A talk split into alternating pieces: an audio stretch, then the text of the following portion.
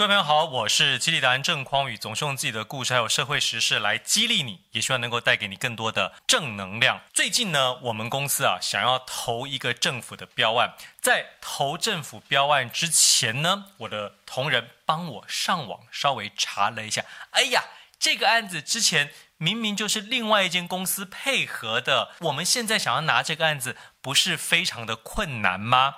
我当时就跟我同仁说，呃，不管怎么样。咱们还是努力试看看吧。我为什么会有这种无论如何都要试看看的想法呢？我待会再跟大家讲为什么。先讲我们这个表演，最后呢拿到了，我的同仁就跌破了眼镜啊，跟我说：“匡宇哥，这到底怎么做到的？”事情是这样子，大部分正常的人按照逻辑来思考，都会觉得说：“哎，这个案子既然过去是这间公司做的，或者……”这个案子呢有相似度，所以原本做这个案子的那间公司，如果去投，当然就会比较容易得到，不是吗？根据一般人的逻辑，当然是这样想。但是如果你是一个人生的冒险家，或者是所谓创业家的话，我就建议你一定要有像我一样这种大开大合、逆向思考。啊，为什么说逆向思考？各位，你想一想，按照逻辑来说，原本这间公司的确，如果他做得好的话，那么这个案子客户的确会想要让他继续做。问题是，你能够确保他真的能够做得非常好吗？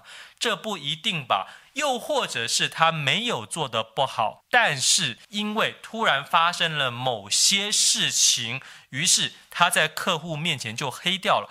我举个例子，我虽然不想把这个名字讲出来，但是好像一讲大家都知道，就是前一阵子全联不是有一个中原普渡相关的广告吗？虽然引起非常大的回响，但是也有非常多人批评讨论，认为你就是在影射二二八事件。那因为这个事情影响太大了，所以他就自动把这个广告给撤掉了。因为这个事情引来了太多的讨论。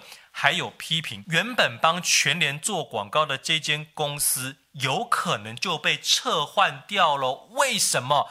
因为总要找个代罪羔羊嘛。另外一间广告公司是不是就有机会顺势而起呢？很多时候在商业上，你就是会遇到这种，原本你觉得跟客户关系不错。做的也不差，但突然遇到一个社会的事件，你就兵败如山倒了，不是吗？哦，所以说在商业上会有非常多类似像这样子的机会。你作为一个竞争者、对手，你光是看到这两间公司过去有关系，你就不敢去争取的话，那你永远就在这边自我封锁，自己打枪自己，你是不可能有任何。进一步的机会的，不是吗？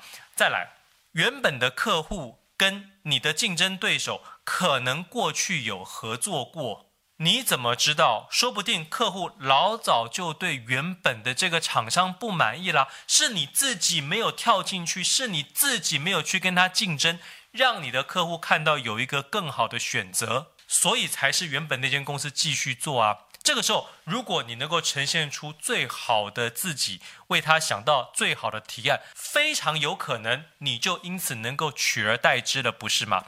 这也是为什么我常说，商场上的竞争跟情场上的竞争，很多时候是非常类似的。很多男生呢，一看到一个女生，觉得条件这么好，哎呀，她一定看不上我的了，她一定有男朋友了。对，对方的确可能有男朋友。啊，问题是，说不定她跟她男朋友感情不好，或者被男朋友家暴。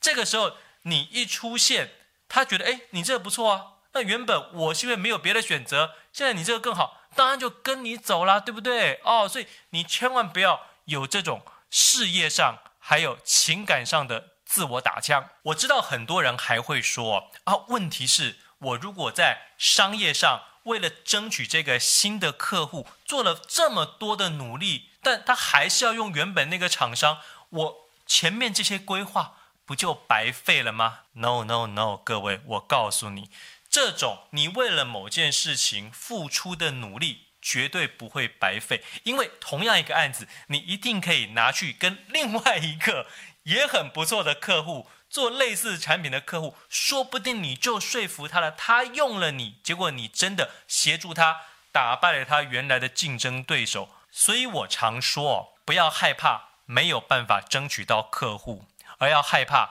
我们有没有真的提出最好的方案，有没有真的把自己提升到一个别人没有办法拒绝的程度。如果你能够做到这一点，相信我，你不管在事业上还是在爱情上，都能够如鱼得水。只要你跟我们的影片按赞、留言、加分享，我们就会送书。这一次要送出的是《情绪制胜》这本书。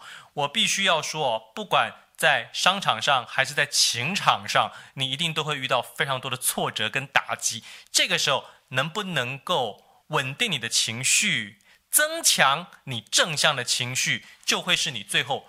能不能成功，笑到最后的关键。所以，只要你跟我们按赞、留言、加分享，我就会把这本书抽出一位幸运的朋友，把这本《情绪制胜》送给你。希望你能够情绪制胜，人生也制胜。我们下次影片再会喽，拜拜。